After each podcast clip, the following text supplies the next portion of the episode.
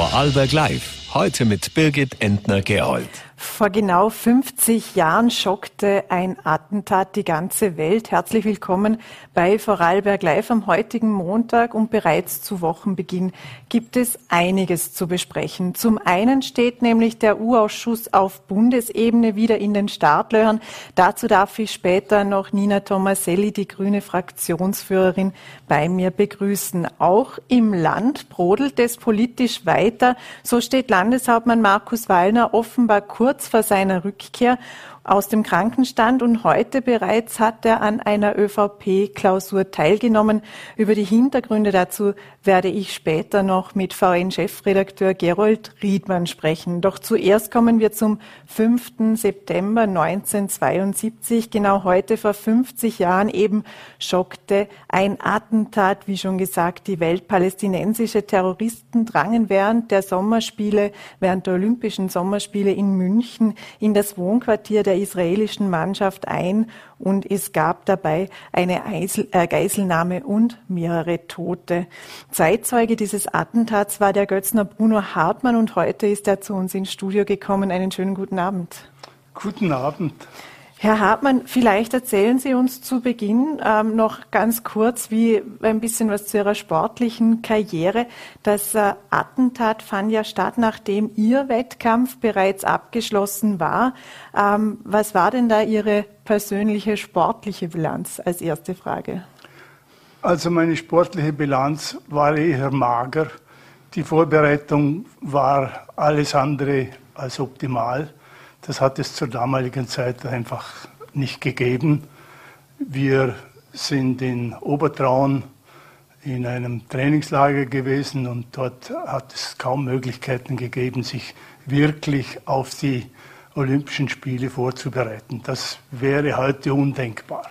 Mhm. Aber Sie haben es trotzdem zu den Spielen geschafft. War das für Sie der größte Erfolg, für persönliche sportliche Erfolg oder gab es da noch andere Meilensteine? Nein, es war schon der größte sportliche Erfolg. Ich denke, für jeden, der äh, Sport betreibt, ist die Teilnahme an Olympischen Spielen ein Höhepunkt. Das ist überhaupt keine Frage. Die äh, Sache natürlich, wie man dazu gekommen ist, die ist natürlich auch etwas dubios gewesen. Ich bin eigentlich äh, in Griechisch-Römisch ebenfalls startberechtigt gewesen, bin aber dann, weil ein äh, Kollege von mir in Griechisch-Römisch gestartet ist, bin dann auf Freistil ausgewichen und bin dann im Freistilbewerb angetreten. Mhm. Sie haben ja Ihren äh, Wettkampf bereits abgeschlossen, als dann das Attentat, die Geiselnahme geschah. Ähm, warum sind Sie denn eigentlich länger noch in München geblieben? Wollten Sie da noch die Olympischen Spiele weiterverfolgen? Ja, auf jeden Fall. Wir hatten ja die Möglichkeit, äh, bis zum Schluss zu bleiben. Diese Möglichkeit haben die meisten wahrgenommen. Ich bin dann ziemlich bald einmal abgereist, aber ich habe natürlich gesehen, wie dieses Attentat irgendwie abgelaufen ist. Wir sind am Morgen vorbei, vorbei flaniert, haben hinaufgeschaut, und haben, dann, äh, haben diese Leute gesehen mit dem Strumpf drüber gezogen und, und man hat uns gesagt, man soll äh, ja die Leute nicht provozieren. Mhm. Es waren ja palästinensische Terroristen, die sich da Zutritt verschafft haben zum Wohnquartier der israelischen Mannschaft. Wie weit war denn das Wohnquartier der israelischen Mannschaft von Ihrem entfernt? Ja, vielleicht etwa 200 Meter, 200, 300 Meter. Wir sind ganz in der Nähe von, von diesem Quartier eigentlich gewesen und es war also überhaupt kein, kein großer Spaziergang, wenn man, äh, wenn man da schauen wollte. Und das Bild habe ich noch im Kopf, den da hinten da. Sie haben, Sie haben also doch äh, die Geiselnehmer dann auch gesehen, also Sie, Sie haben sich auch dem Quartier genähert? Ja, man hat gesagt, wir sollen vorsichtig sein und die Leute nicht provozieren. Und äh, wir haben uns also nicht sonderlich lange aufgehalten. Wir sind einfach unten vorbeigegangen und haben den, den Typen da oben gesehen und das war schon ein bisschen ein mulmiges Gefühl, mhm. das muss ich schon sagen. Was war denn, wann haben Sie denn davon erfahren oder wie haben Sie davon erfahren, dass es eben diese Geiselnahme gibt? Ja, man, man hat eigentlich irgendwie über die Mundpropaganda und, und äh, auf die Art und Weise hat man gewusst, es ist da etwas passiert und, und äh, wurde da in der Richtung aufmerksam und, und ist dann auch, wie gesagt, zu dieser Stelle gegangen, wo also, wo man gesehen hat, dass der, dass die da oben die Leute gefangen genommen haben, oder? Und das, ja. Wie war denn so der Kontakt äh, unter den Teams, unter den verschiedenen Teams? Haben Sie die, die israelischen Sportler, Sportlerinnen gekannt? Ja, wir haben ungefähr einen Monat davor haben wir in Wien einen Länderkampf gehabt mit diesen, mit diesen israelischen Sportlern. Und es war daher schon eine ganz besondere Situation, eine, eigentlich auch eine, für mich eine schockierende, tragische Situation. Ich habe gegen einen von ihnen habe ich noch gerungen in Wien.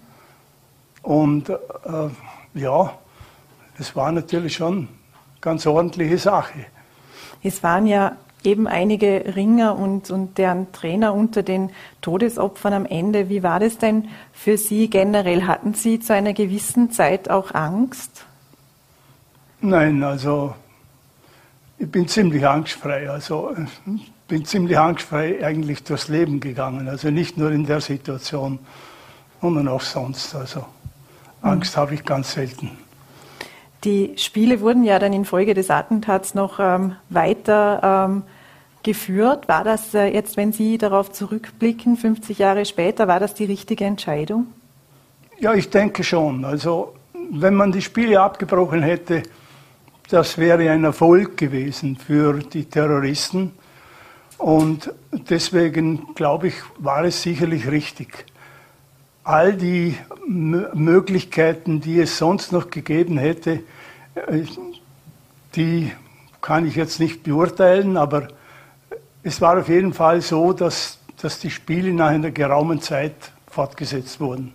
Mhm. Wie lange war denn dieses Ereignis, dieses Attentat für Sie persönlich noch präsent? Wie oft haben Sie darüber noch nachgedacht? Wie oft äh, mit anderen darüber gesprochen?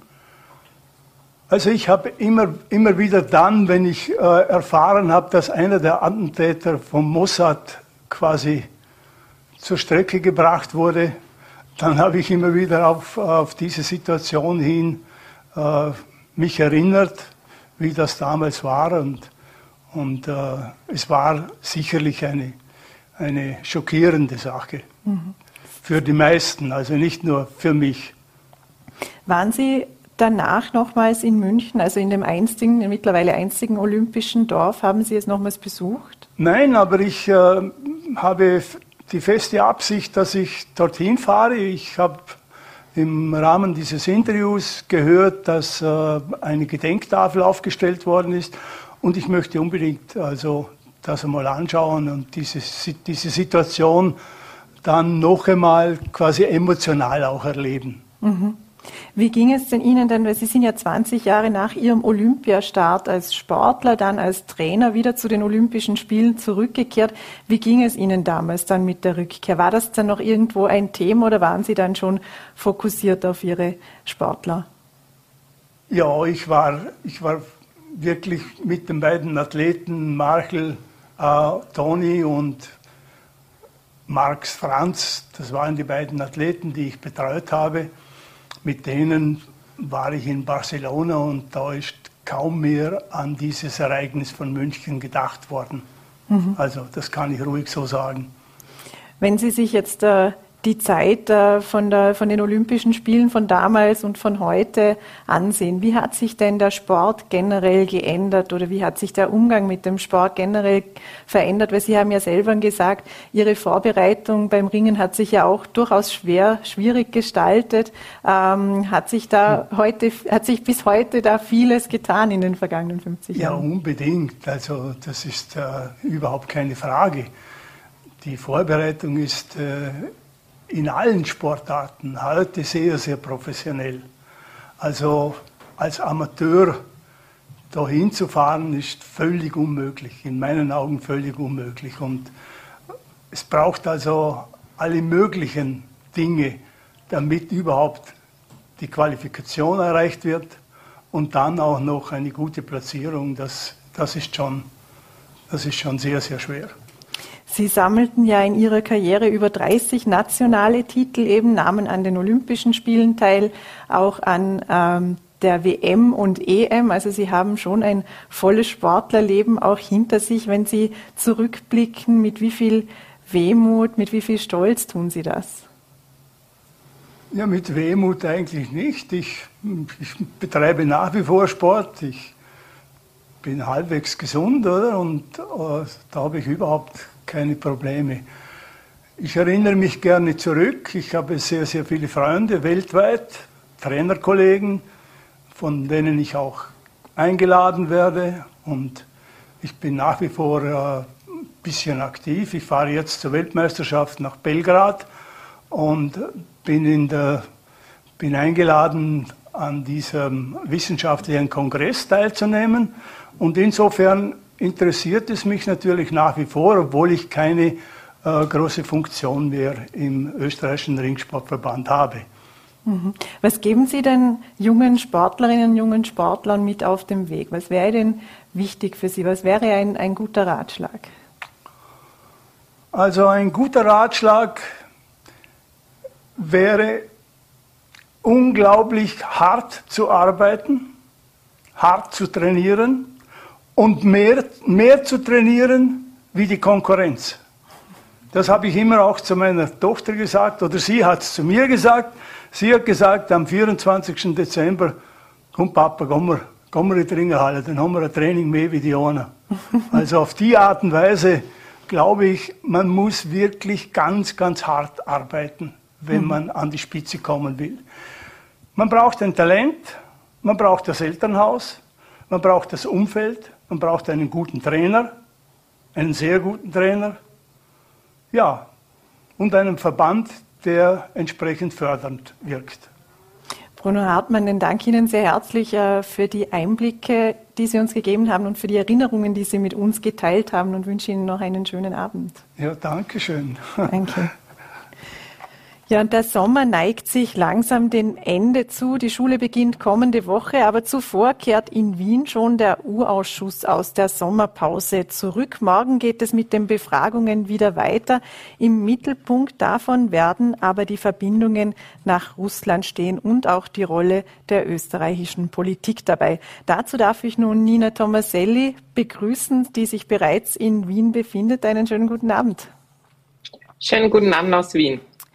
Frau Tomaselli, der ÖVP-Korruptionsurausschuss, wie er heißt und genannt wird, unterbricht sozusagen diese Woche seinen klassischen Arbeitsplan und fokussiert sich auf die Beziehungen beziehungsweise verstärkt auf den Umgang mit Russland. Ganz offen gefragt, ist das im Sinne des Untersuchungsgegenstandes?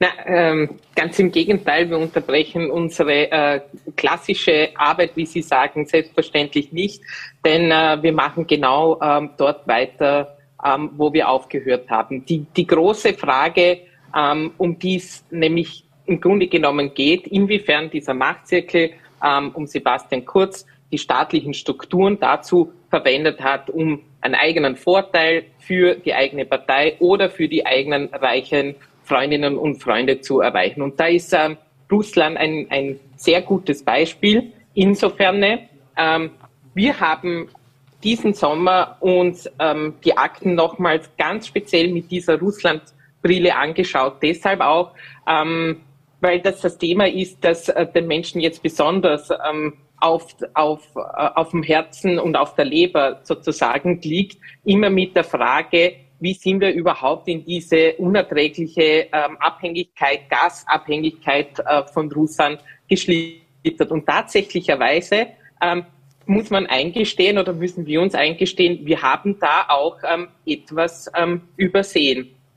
Und ähm, wir sehen in, in den Akten schon, dass ähm, ja dieser angesprochene Machtzirkel um Sebastian Kurz uns da, uns da in eine wirklich gefährliche äh, Situation hineinmanövriert hat, in einer Situation, die jetzt ähm, dazu führt, dass wir eben äh, Monat für Monat quasi die Rechnung die präsentiert bekommen. Was, wie, wo sehen Sie das eben konkret in den Akten? Was gibt es für Beispiele, die eben zeigen, dass die ÖVP mhm. unter Sebastian Kurz, wie Sie sagen, ähm, dafür verantwortlich ist, dass eben die Abhängigkeit von Russland gestiegen ist? Mhm.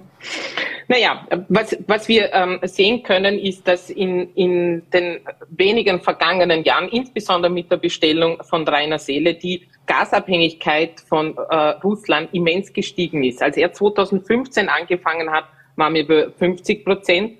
Ähm, jetzt vor dem Krieg waren wir bei 80 Prozent. Also die Abhängigkeit von Russland wurde anstatt minimiert, wie man es eigentlich machen hätte sollen aus energiepolitischer Perspektive, aber auch aus der Perspektive, dass äh, aufgrund ähm, der Krim-Annexion äh, von Russland, Russland mit Sanktionen belegt worden ist. Anstatt diese Abhängigkeit zu senken, ist sie sogar noch gesteigert worden. Und das wohl äh, mit, ähm, mit dem politischen, mit, mit dem politischen Segen rund um ähm, der Regierung, insbesondere der türkisblauen Bundesregierung ähm, von Sebastian Kurz.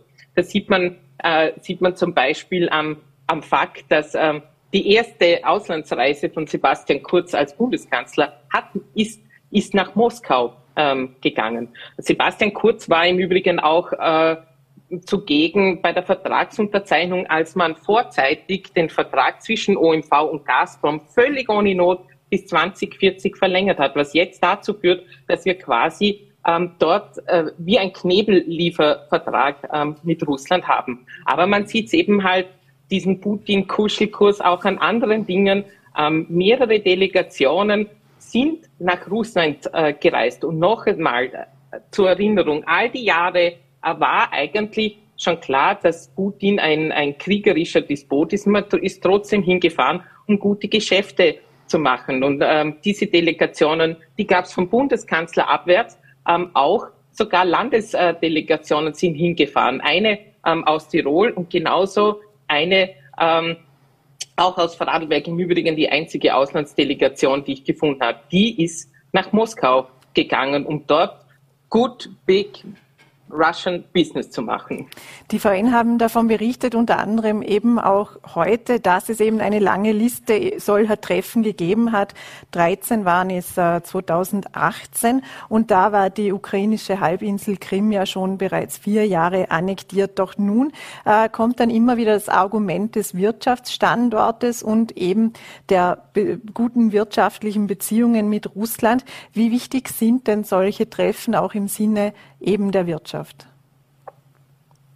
Naja, diese, ähm, diese Delegationen von der Politik angeführt, ähm, dienen dazu, dass sozusagen die Politik ist, ist der Türöffner ähm, für die Wirtschaft. Ähm, die organisieren äh, die Termine, ähm, die schauen, dass die Wirtschaftstreibenden sozusagen äh, auch die richtigen ähm, Menschen dort treffen. Und die Frage, die sich mir stellt, ist das ist das ähm, in Verbindung mit Russland, in Verbindung nochmals, dass bereits äh, kriegerische Handlungen von Russland ausgegangen sind ähm, in der Krim, ist das wirklich notwendig? Und ähm, gerade ähm, auch Landeshauptmann äh, Wallner hatte da keinerlei Berührungsängste mit Russland, ganz im Gegenteil. Er, er hat auch ständig diese Sanktionen ähm, ähm, verurteilt im Übrigen, im Übrigen auch nach dem Angriffen jetzt auf, ähm, auf der Ukraine ist er da immer noch nicht in die Distanz gegangen, so wie sie es eigentlich gehört. Weil mit all dem Wissen,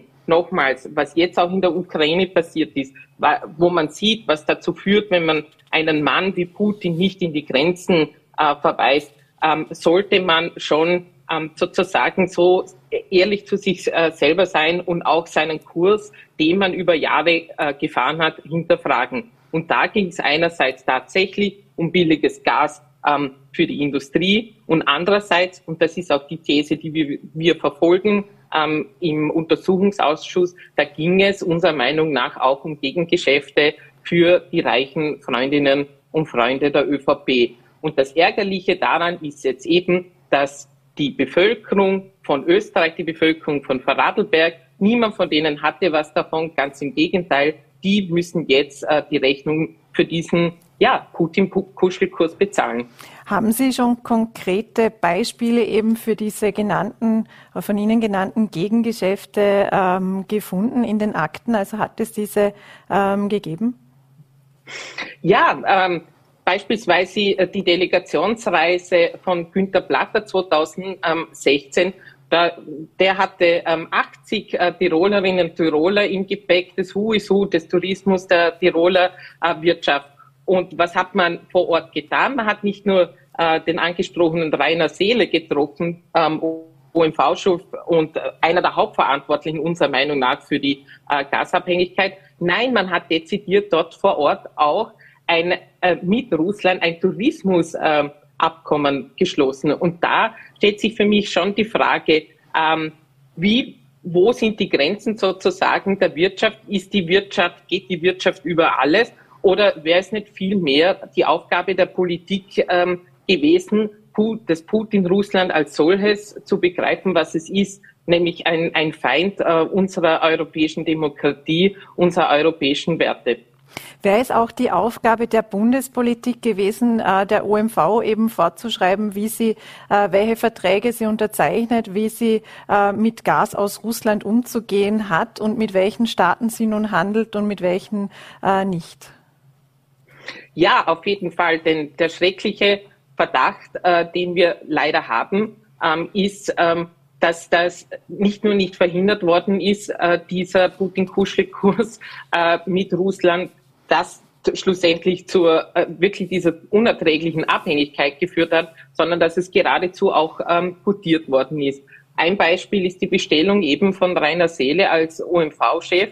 Da wusste man, das ist ein Putin-Mann, das ist ein Russland-Mann und wir denken, man hat genau auf ihn gesetzt, genau weil er so gute Kontakte ähm, eben ähm, zu, zur russischen ähm, Elite gepflegt hat. Also unterm Strich war das nicht nur nicht verhindert von der äh, Politik, insbesondere nicht von der türkis-blauen Bundesregierung, sondern geradezu erwünscht. Sieht man äh, nicht nur am Ergebnis mit der, mit der Gasabhängigkeit, unter der wir jetzt ähm, erleiden, sondern eben auch durch die zahlreichen ähm, Reisen, die die türkis-blaue Bundesregierung wirklich nach äh, Moskau auch geführt hat. Und während dieser Zeit war eben auch Landeshauptmann Wallner mit äh, 20 Vorarlbergerinnen und Vorarlberger dort. Sie werden die kommenden beiden Tage äh, vier Personen im U-Ausschuss äh, befragen bzw. um Auskunft bitten. Den ehemaligen Vorstand Gerhard Reuss, den ehemaligen Aufsichtsratschef Wolfgang Berndt, eine Mitarbeiterin mhm. für Öffentlichkeitsarbeit und eine einstige Betriebsratsvorsitzende. Mhm. Welche Aufklärung erwarten Sie sich dadurch? Welche Aufschlüsse sind denn erwartbar für Sie? Naja, was der, was der U-Ausschuss äh, nicht äh, machen kann, ist äh, wirklich diese Gasabhängigkeit rückgängig machen. Wir sind ja immer diejenigen, die dann kommen, wenn es darum geht, ähm, den Scherbenhaufen aufzukehren. Zu was wir aber beitragen können, ist, dass wir tatsächlich eine Kurskorrektur ähm, hinbekommen. Und was wir dazu brauchen, sind halt einfach Informationen, nämlich wie ist das alles vonstatten gegangen? Ähm, wie ist es überhaupt zu diesen Entscheidungen gekommen, die jetzt wirklich, ähm, und das ist wirklich das Ärgerliche, äh, zum Nachteil der Österreicherinnen und Österreicher äh, sind? Wieso müssen wir noch die höheren Rechnungen ähm, äh, bezahlen, weil wir so abhängig äh, sind von diesem russischen Gas? Wie ist es zu diesen Entscheidungen gekommen? Wer war da wo ähm, verantwortlich? Und vor allem, ähm, ist der Grund für all das, äh, dass es da Gegengeschäfte gegeben hat für die reichen Freundinnen und Freunde. Und mit diesen Fragen werden wir die Auskunftspersonen nächste Woche, aber auch die kommenden Auskunftspersonen, denn Sebastian Kurz kommt ja auch selber in wenigen Wochen in den ÖVP-Korruptionsuntersuchungsausschuss konfrontieren. Es wird ja noch ein bisschen, es wird noch einige Tage geben im U-Ausschuss. Wird es denn auch noch einen sogenannten Vorarlberg-Tag geben? Es gab ja bereits äh, eine Runde, unter anderem mit Landeshauptmann Markus Wallner. Sind da noch ausreichend Fragen offen, um einen weiteren Tag einzuberufen?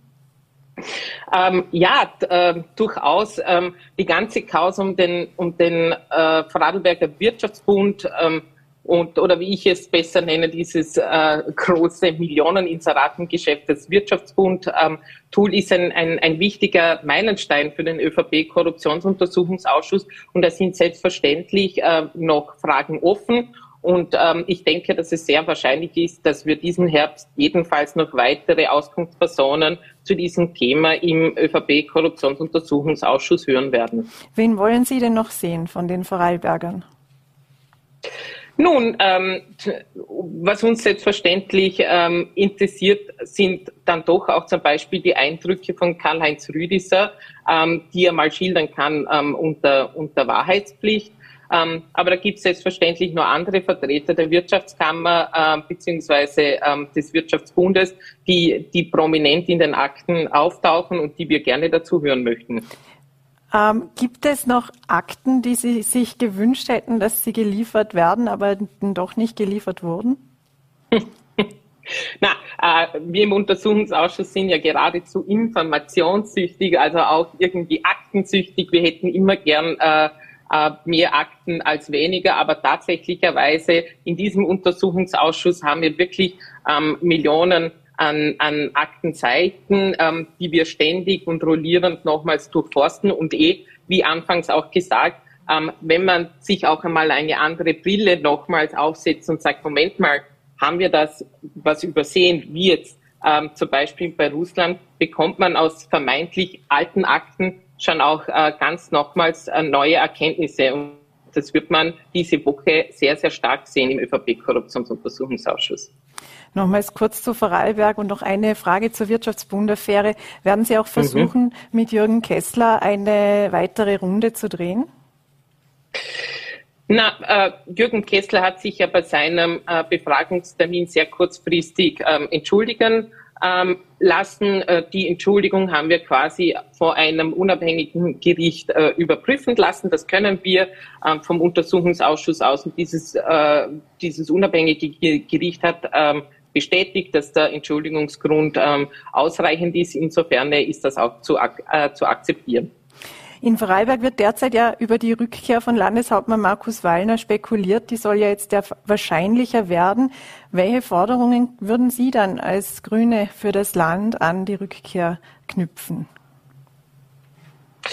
Nun, ähm, soweit ich weiß, nichts ähm, nix, ähm, ist fix. Ich habe also noch keine ähm, äh, solche Meldung ähm, vernommen. Ich glaube, das Wichtige ist jetzt, äh, in, äh, falls er dann kommt, nicht mit, ähm, mit äh, Forderungen ein, einzudecken, sondern ähm, dass er, ähm, und hier geht es ja immerhin um, um Krankheit, ähm, eine gute Rückkehr findet, falls er denn ähm, auch wirklich ähm, rückkehren muss, äh, äh, rückkehren wird, pardon, aber die Aufgaben selbstverständlich, die sind natürlich ähm, nicht weniger gefunden. Und wenn wir so viel über den Wirtschaftsbund ähm, sprechen, auch dort sind noch viele, viele äh, Fragen offen. Es sind auch Ergebnisse offen, beispielsweise ähm, von, von der Steuerbehörde. Alles ist im Grunde genommen aufgeflogen, auch deshalb, weil es hier ein großes Steuerverfahren gibt bei der unabhängigen Finanz. Das darf man nicht vergessen. Da haben wir noch keine Ergebnisse.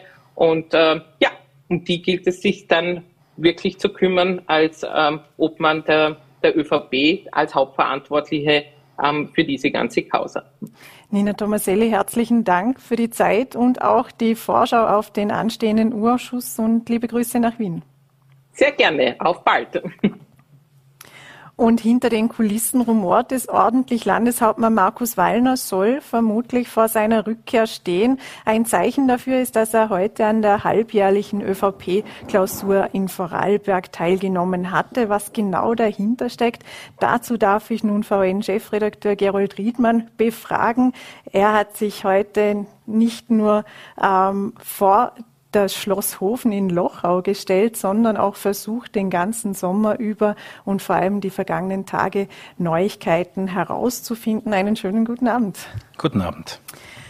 Heute fand im Schloss Hofen in Lochau die halbjährliche ÖVP-Klausur ja statt, wo sich Regierungsmitglieder, ähm, auch äh, Clubobmann, Landtagspräsident etc. getroffen haben. Was war denn von dort zu erfahren? Ja, zunächst war es wahrscheinlich das und die äh, ÖVP-Adjutanten waren bemüht, gleich zu sagen, es ist ein Standardprozess. Es gibt jedes Jahr zweimal diese Klausur. Es war natürlich nicht ganz so routinemäßig wie üblich, denn es war der erste äh, interne ÖVP-Auftritt von Landeshauptmann Markus Wallner seit mehreren Monaten. Ähm, die Presse war dabei nicht erwünscht. Es sollte keine Bilder geben. Wir haben uns dennoch äh, vor das Schloss Hofen gestellt, weil es ja interessant ist, wie lang diese Klausur geht, beziehungsweise ob es die Möglichkeit gibt, mit dem einen oder anderen zu sprechen. Faktum ist, das kann man gleich sagen, Landeshauptmann Markus Wallner war am Vormittag anwesend, ist dann ziemlich bald ins Oberland entschwunden und bis zum Ende der Klausur um 14 Uhr waren dann eben noch, wie man hier auch hinter mir sieht, Landesräte vor Ort, äh, die sich dort über die Themen des Herbsts besprochen haben. Das sei auch jenes Thema gewesen, das der Landeshauptmann am dringendsten wissen wollte, was sind die Themen, die im Herbst geplant sind. Das haben die Regierenden da von ÖVP-Seite gemeinsam abgesteckt. Und dazu diente diese Klausur über die Themen des Herbsts. Das heißt, äh, Sie werden entweder mit Landeshauptmann Markus Wallner oder ohne Landeshauptmann Markus Wallner ausgeführt. Wie stehen denn jetzt die Zeichen, was seine Rückkehr anbelangt? Ich glaube, dass aus der Perspektive der ÖVP sich diese Frage nicht mehr wirklich stellt, sondern es nur noch eine Frage nach dem Quando, sagen wir wann ist. Denn dass Markus Wallner zurückkehrt, das hat er selbst hauptsächlich von medizinischen Gründen abhängig gemacht und das sieht es doch seit Anfang August offenbar so aus, dass äh, die Erholung voranschreitet und jetzt auch gewisse Punkte, die man auch hier bei Vorarlberg Live verfolgen konnte. Er hat beispielsweise sich bei Landesrat äh, Christian Gantner gemeldet nach dem Hochwasser. Er hat eigentlich die Kommunikationslinien im Herbst nur über Barbara, äh, im Sommer nur über Barbara Schöbi-Fink, die Landesstatthalterin, führen lassen. Das ist in den letzten Tagen etwas aufgeweicht. Es sind plötzlich ganz viele Regierungsmitglieder und immer mehr auch in den Büros, die direkten Kontakt zu Markus Wallner pflegen. Und vieles zeigt doch darauf hin, dass die ÖVP hier an nichts anderem bastelt als an der Rückkehr des Markus Wallner. Wenn er denn zurückkehrt, welche großen Herausforderungen stehen ihm dem bevor? Mit was muss er denn rechnen, wenn er wiederkommt? Naja, das ist wie äh, in einem Computerspiel ein besonderer Modus, wenn man entweder äh, unsichtbar ist oder sonst. Er ist krank, das heißt, er hatte jetzt natürlich auch einen Schutz, einen verdienten Schutz gegen jegliche Angriffe. Nur in dem Moment, in dem man in der politischen Bühne, und ich meine, Nina Tomaselli vorher hat eine gewisse äh, Vorgeschmack darauf hinwirken lassen. Die Probleme sind exakt dieselben wie jene, als er ging und äh, im Zweifelsfall sind sie, was die Bevölkerung betrifft, noch schlimmer geworden. Also die Teuerung, äh, die schlägt jetzt im Herbst zu. Die Frage, ob Kinderzimmer warm sind, wie das äh, die Politikerin Sigrid Maurer der Grünen kürzlich ausgedrückt hat. Das ist ja nicht so, dass es hier nicht um Grundsätzliches ginge. Drum, er ist Finanzreferent der Landesregierung, es ist Budgetzeit, das gilt für jedes Jahr, aber es ist in diesem Jahr alles drunter und drüber, was auch äh, den Haushalt betrifft und was auch die Notwendigkeit der Regierung betrifft, in Energiefragen einzugreifen. Wenn wir eben auf die inhaltliche Frage der Landespolitik, der, ähm, der Teuerung, der Energiefragen ähm, kurz eingehen, wie steht der Vorarlberg landespolitisch nun da? Also wie ist das Feld bestellt, das dann Landeshauptmann Markus Wallner womöglich wieder betreten wird? Ist das Land da ausreichend auf den Winter vorbereitet? Naja, da gibt es mehrere Lesarten. Wenn man die jetzt äh, dienende Landesregierung befragt und auch mit den Landesrätinnen und Räten spricht, Dort ist natürlich alles so weitergegangen, wie es auch mit dem Landeshauptmann passiert wäre. Das ist sicherlich auch die Intention der ÖVP. Faktisch ist es allerdings so, dass aus vielen Wiener Ministerien, das wird auch dir nicht anders gehen, die Frage auftaucht, wo ist eigentlich die Vorarlberger Stimme? Was sind die Vorarlberger Bedürfnisse? Also die Kommunikationslinien bei den vielen Gesetzesvorhaben. Vielleicht spürt man das auch deshalb äh, bei, dem, äh, bei der Energiebremse und bei der Strompreisbremse, dass da in Vorarlberg niemand bis kommendes Jahr im März davon profitiert, weil der Strompreis hier schon so angepasst ist. Also auf die Vorarlberger Bedürfnisse wird derzeit in der Bundesregierung nicht eingegangen und das ist sicherlich auch äh, die Hoffnung, das dann wieder zu tun. Faktisch ist es aber so, dass viele Themen strukturell anders angegangen werden sollten. Ich erinnere da nur gern an die äh, Energieautonomie 2050 ich meine, von weiteren 25 oder 27 Jahren Zeit redet jetzt niemand mehr, sondern es geht darum, wie man Projekte beschleunigen kann, wie die Unabhängigkeit Vorarlbergs äh, schneller hergestellt werden kann. Und da braucht es sicherlich eine Überarbeitung von ganz vielen politischen Themen auf der strukturellen Ebene. Gibt es den Grünen denn auch Rückenwind, weil es ja doch auch um Themen geht, die sie schon versuchen, länger voranzutreiben? Oder wie steht es denn überhaupt da mit ÖVP und Grüne und dem Verhältnis zueinander? Ich glaube, dass die Grünen ähnlich wie die Oppositionsparteien auch insofern Morgenluft wittern und einer Rückkehr vom Landeshauptmann gar nicht äh, unabgeneigt gegenüberstehen, weil auch diese Einigung auf das künftige Parteienfinanzierungsgesetz schon gezeigt hat, dass die Grünen sich natürlich mehr wünschen dürfen als zuvor von der ÖVP. Und das wird auch der Opposition so gehen, dass vielleicht auch das könnte auch die Tiroler Wahl dann noch einmal manifestieren, sich das Kräfteverhältnis doch merklich verschoben hat. Erinnern wir uns zurück ans Frühjahr oder an den Frühsommer, als auch eine äh, von den VN beim Gallup-Institut in Auftrag gegebene äh, Sonntagsfrage, also was würden Sie am kommenden Sonntag wählen, wenn Landes Landtagswahlen wären, den äh, ÖVP und Markus Wallner 30 Prozent ausgewiesen hat. Das wurde damals gegebenenfalls von der ÖVP als Tiefstpunkt zur Wirtschaftsbund-Affäre äh, interpretiert, weil die Frage in Vorarlberg eigentlich immer die war, wie lange, wie viele Legislaturperioden braucht es, um wieder die absolute Mehrheit, die der Sausi schon hatte und so weiter, die Martin Burtscher hatte, wieder zu erreichen. Ich glaube, dass sich diese Frage auf, kurz, auf kurze Zeit nicht stellt, sondern dass es darum geht, jetzt bis zum nächsten Wahltermin, der immerhin schon in ziemlich genau zwei Jahren ist, die ÖVP so halbwegs zu stabilisieren äh, und herzurichten, ähm, dass äh, ja, Transparenz gewinnt. Das ist meine persönliche Hoffnung. Und äh, dass das Land wieder über die Themen diskutieren kann, die die Menschen in diesem Land eigentlich betrifft und nicht über politischen Filz. Jetzt gibt es zum nächsten Wahltermin zwei Fragen. Zum einen ist es vorstellbar, dass Landeshauptmann Markus Wallner wieder als Spitzenkandidat äh, für die ÖVP dann ins Rennen geht oder ist es noch viel zu früh, das zu sagen? Also ich bin kein Prophet äh, und wahrscheinlich müssen das auch äh, die ganz vielen äh, Gespräche, die normalerweise zwei Jahre vor einer Wahl mit Ortsparteien, mit äh, den ganzen Bezirken auch notwendig sind. Ähm, allerdings hat sich schon in der ÖVP diesen Sommer auch eine Erkenntnis eingesetzt. Wer wenn nicht Markus Wallner. Es ist ja nicht so, dass sich jetzt äh, sieben verschiedene Kandidaten auf den Weg gemacht hätten, um den Landeshauptmann zu beerben, sondern es ist eher der Blick in die leeren Taschen, wer könnte das? Und da gibt es einige Landesräte, deren Zeit wahrscheinlich jetzt noch nicht gekommen ist, die perspektivisch sich Hoffnung machen und auch machen dürfen. Aber die kurze Variante, die da oft kolportiert wurde, dann kommt halt der Finanzminister und übernimmt oder die Dornbirner Bürgermeisterin. Das ist alles meiner Ansicht nach jetzt zu kurz gegriffen, weil es gibt einen Landeshauptmann, der will zurückkehren und die Vorarlberger ÖVP ist, glaube ich, äh, nicht zu der Erkenntnis gekommen, dass das nicht gut für die ÖVP wäre. Ob die Wähler das akzeptieren,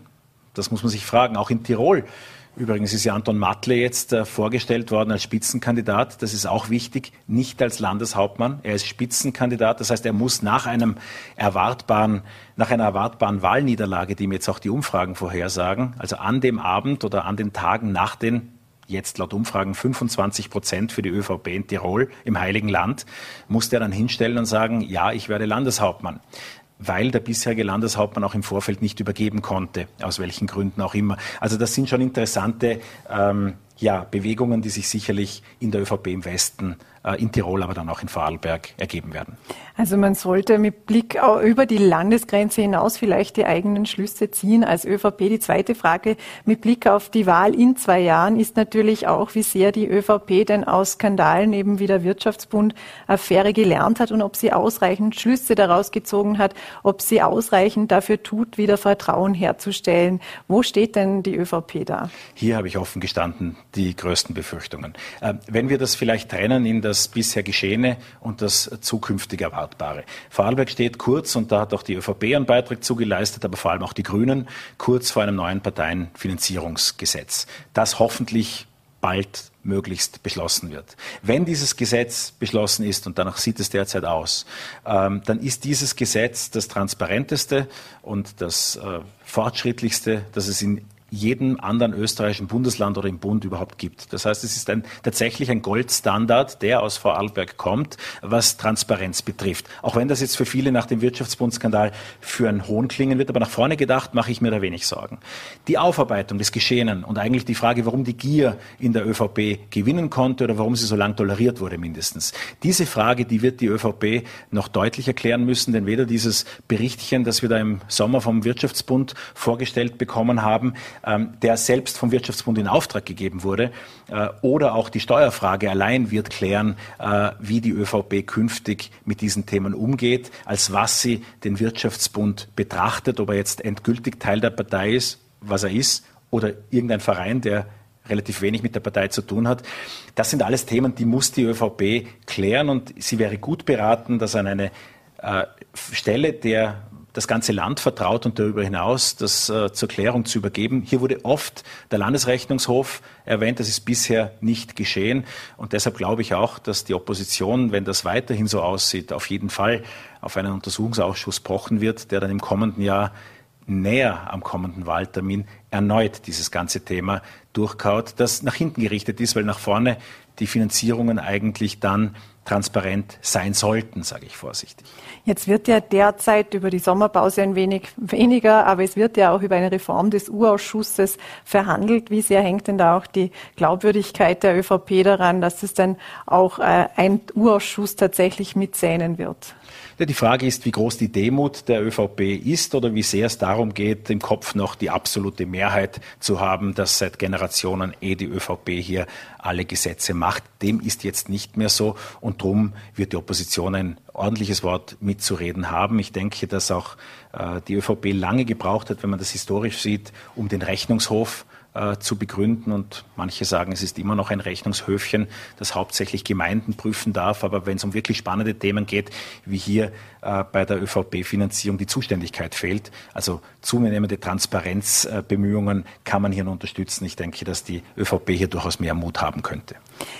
Wie groß ist denn die Demo tatsächlich? Man hört ja immer aus der ÖVP ähm, vorwiegend, äh, es werde sehr aggressiv berichtet, man habe keine Fehler gemacht oder das stimmt alles nicht. Wie sehr ist dann das äh, Unrechtsbewusstsein unter Anführungszeichen in der ÖVP? Wie sehr ähm, mehren sich denn auch die Stimmen, dass noch aufgeräumt werden muss, auch mit dem Blick nach vorne gerichtet? Es gibt unterschiedliche Verteidigungslinien in der ÖVP. Wer Roland Frühstück zugehört hat, auch im Landtag, wird hauptsächlich Gegenangriffe feststellen. Es gibt Landesrätinnen vor allem, äh, die sich entschuldigt haben für äh, Dinge, die sie nicht gemacht haben, weil sie gar nicht im Wirtschaftsbund sind.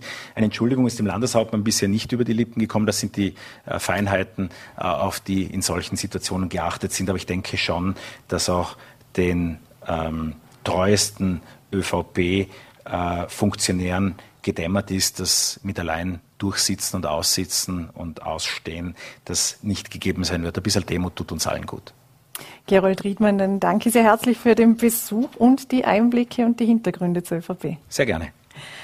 Und für heute war es das wieder mit Vorarlberg Live. Morgen sind wir, wenn Sie mögen, wieder für Sie da ab 17 Uhr auf VNAT, Voll.at und Ländle TV. Genießen Sie jetzt noch die Sonnenstrahlen, bevor es dann zum Ende der Woche wieder etwas kühler und vielleicht doch ein bisschen herbstlicher wird. Machen Sie es gut und verbringen Sie einen schönen Abend.